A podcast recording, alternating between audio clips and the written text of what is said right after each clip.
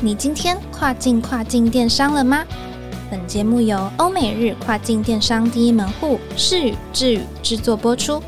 在这个节目里，你即将听到最新最专业的欧洲、美国、日本跨境电商资讯，以及由跨境专家分享的各种有趣电商营运故事。每周一个新主题，带你跨境跨境电商。Hello，各位听众朋友，大家好，我是 Doris。欢迎收听跨境跨境电商。日本乐天官方呢会针对海外店铺定期公布季度公告。这次就联合国永续发展目标 SDGs 的 logo 使用方式，以及乐天平台外交易行为提出相关规范，还有针对食品、酒类贩售和具有驱虫标示的化妆品、杂货等等，调整包装标示与规定。今天呢，我们邀请到世宇日本电商部的 Ruby 来为大家一一说明。欢迎 Ruby。嗨，各位听众朋友，大家好，我是 Ruby。这集要来和大家分享日本乐天季度公告。首先是 SDGs logo 正确使用方式。SDGs 是指联合国永续发展目标。有许多卖家为了提升自家品牌的形象与销售量，在没有实际行动与作为的情况下，就擅自使用 SDGs 的标志。将会影响消费者对于企业与店铺所建立的信赖，而且还有可能会成为 SDGs wash，也就是用 SDGs 名义欺骗买家行为的意思。对于卖家而言是极度负面的形象，因此卖家必须避免没有根据、暧昧不明的说明语句，要具体讲出何种原因让自家品牌被认定是 SDGs 环保商品，而夸大不实、过度强调低碳排、环保等内容，都有可能会引发消费者的不满哦。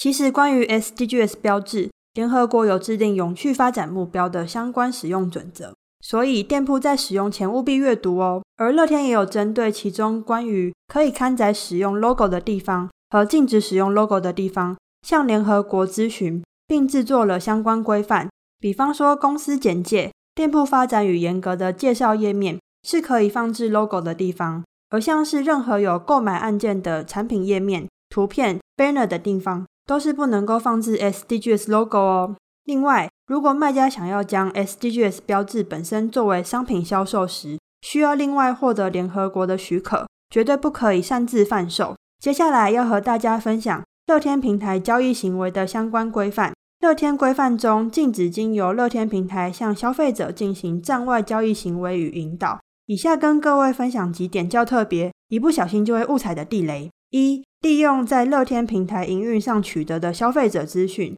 进行 DM 电话行销、登门推销。二、刊载接受无库存商品的预购资讯。三、显示不同于实际商品贩售的金额，并刊登出实际价格会后续以讯息联络消费者的资讯。四、在没有 RSNS 页面刊登之前提下，在附赠品标示社群连接。五、除非受乐天官方另行批准。不然，在乐天平台上的店铺资讯页、电子报、评价、客服系统、乐天广告上刊载自公司或他公司网站、社群连接等乐天平台外的引导网址或引导介绍的行为，包括截取一部分的网址、QR code、网址名，都是禁止的。至于其他的禁止行为，这集有附上次于脸书连接，里面都有更详细的说明哦。再来是贩售食品、酒类的厂商要注意啦。商品页面的标示说明有在做更新哦。乐天市场商品页面上的食品标示规范也预计针对公告的规定进行修订，以符合新的食品标签基准。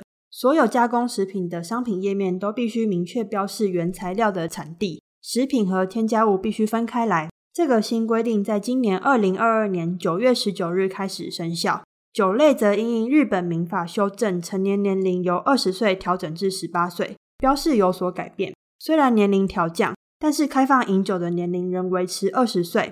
先前酒类包装写的是法律禁止未成年饮酒，现在改为法律禁止未满二十岁饮酒的标语。最后标示驱虫功效的化妆品、杂货也有最新规定，驱蚊驱虫功效必须为医疗品或医疗外部用品才能标记。市面上喷洒在肌肤上、衣服、穿戴在身上的，或是精油等化妆品杂货。只要商品目标是人或动物，都不可以标示驱虫驱蚊功效，否则会违反乐天平台依据药剂法定定的 NG 词汇规范。不过，如果使用目标是人或动物以外的杂货，就可以标示，像是衣物的防虫剂、家中驱虫用品就不受限制哦。以上就是这次日本乐天官方季度公告。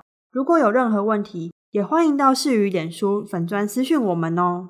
非常谢谢 Ruby 的分享。如果听众朋友呢有想进一步了解日本乐天官方季度公告，我们在这集有附上连结，里头都有详细的规范说明。是与 VUEC Facebook 粉丝专业也会不定期的公布最新的电商资讯哦。